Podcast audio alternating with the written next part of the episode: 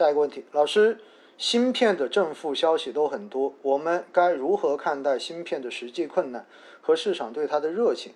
在这种矛盾中，长期定投芯片是否值得？其实呢，关于行业指数基金跟宽基指数，我自己觉得已经跟大家强调过了。那么就是，如果你不想操这种单一行业的心，你就踏踏实实的做宽基指数基金的投资就好了。你就做个中证五百指数，做个创业板指数，以后科创五零指数的这个连接基金出来之后，做个科创五零指数的定投。就 OK 了，你就根本没必要去选这些行业指数基金，因为行业指数基金它本来就是风险要比宽基要大，因为它只是关注于某一个行业，而这些行业又受到，比如说半导体，它又受到海外制裁的影响，又受到国内各种政策的影响，等等等等，全部都有，所以在这样的情况之下，它本身的这个风险就是要比宽基大的。我在每天五分钟定投聊通透中间，其实之前一直跟大家强调的就是建议小白你就不要选行业指数了，你就选宽基指数就好了，对不对？这是我一早跟大家讲的。只不过呢，如果你坚定的看好某个行业，那么你就去投资这个行业，但是你一定要坚定看好，而且你自己能够守得住，那么你就去投。如果你老是担心，我就要送你我平时在客户活动中间经常讲的一句话，那就是投资是为了让生活变得更好，而不要让投资成为生活的负担。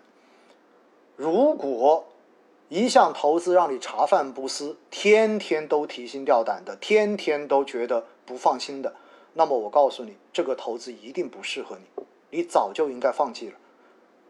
所以哈，我给您的建议就是，你既然很担心芯片这个行业，那么最好的方式就是直接放弃，你根本就不要投了。这才是能够让你的投资真正的不影响你正常工作、正常生活、正常心情的一个最佳的处理方式。老师，现在用支付宝买基金还安全吗？安全，没问题啊。支付宝只是一个代销机构而已，最后你这个钱。真正的是到了这支基金的托管银行，所以支付宝作为代销渠道，它不会把你的钱弄走了，好不好？哪怕蚂蚁现在有这样子的现实的困难存在，但是我也不认为支付宝会出什么问题，好吗？老师，现在大盘点位比较高了，主动管理型基金还适合一次性买入吗？还是说要等低位时再买入呢？我觉得下面的十一只债基给你回复的非常好哈，就是你可以分批买入啊，你如果担心现在高，那你就分批买，没有问题，因为你说等到低位再入，那这就要问到了，什么叫做低位？这是永恒的一个问题。现在三千三，三千算低位吗？真的跌到三千，可能你又觉得还会跌到两千五百点了，所以不要去猜市场哈，一定不要去猜市场。一定不要去猜，这也是在喜马拉雅经常会有人问我说：“哇，老师，你不是说主动管理型基金不要定投吗？为什么你自己又定投了博士医疗保健？”我说了，主动管理型基金不是说不能定投，而是说好的主动管理型基金一次性投入相对而言它的收益会超过分批的定投，是这么一个概念。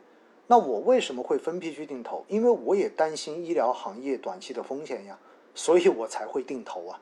那事实也证明，医疗行业确实从七月份到现在就是调整了一大波嘛。那证明我选择定投的方式是对的，对不对？老师你好，我在支付宝买了蚂蚁金服的配售基金，现在蚂蚁推迟上市，请问对配售基金有什么影响？谢谢。这个问题我相信是很多人想要问的。那关于这个话题呢，我还是跟大家讲讲哈。今天我也看到了，就是相关的基金公司发布了公告，说考虑到因为蚂蚁有可能要延迟半年之后才会上市，所以呢，大家如果是想要因为蚂蚁上市而打的这一个而买的这一个新基金拿在手里之后，有很多人这个时候就心生悔意，觉得我要把它退掉，对不对？我不想投了。那这个事情呢，我看了一下他们的处理方式，说实话哈，我觉得不合理，因为现在说的方法是什么呢？说的方法是因为他们本来是一个封闭机，对吗？那现在说的方法是，他们将会向监管机构申请，把这些份额开放到场内，转成场内份额，你可以在二级市场把它卖掉，把它交易掉。就是你不想买的话，你不想持有的话，你可以把它卖掉。但是大家要相信，大家要记得一点哈。如果你到场内卖，一定会折价，一定会折价，大家记得这一点。为什么？因为封闭基金在没有到开放期的时候，场内的份额你在交易的时候，一定比你场外的净值是要低的，因为你有流动性的一个折价在这里。说白了，就是你没有到期，你要把钱取出来，那么你肯定要损失利息的，对吧？当然还有一种哈，就是你也可以不卖。为什么呢？因为毕竟你所买的这个配售基金，其实它中间就算蚂蚁上市，它也只有百分之十而已，它也不会多到哪里去。所以本身它另外百分之九十就是用来投其他东西的。现在只不过这个标的这个百分之十没有蚂蚁投了，你就把它当成一只普通的主动管理型的封闭基金去持有也可以，只要你能够接受，因为毕竟。这几家公司之前挑的基金经理也都还是他们各自旗下比较有名的基金经理，对不对？所以呢，这个事情就看你自己接不接受了，好不好？这就是关于这个问题的一个回答。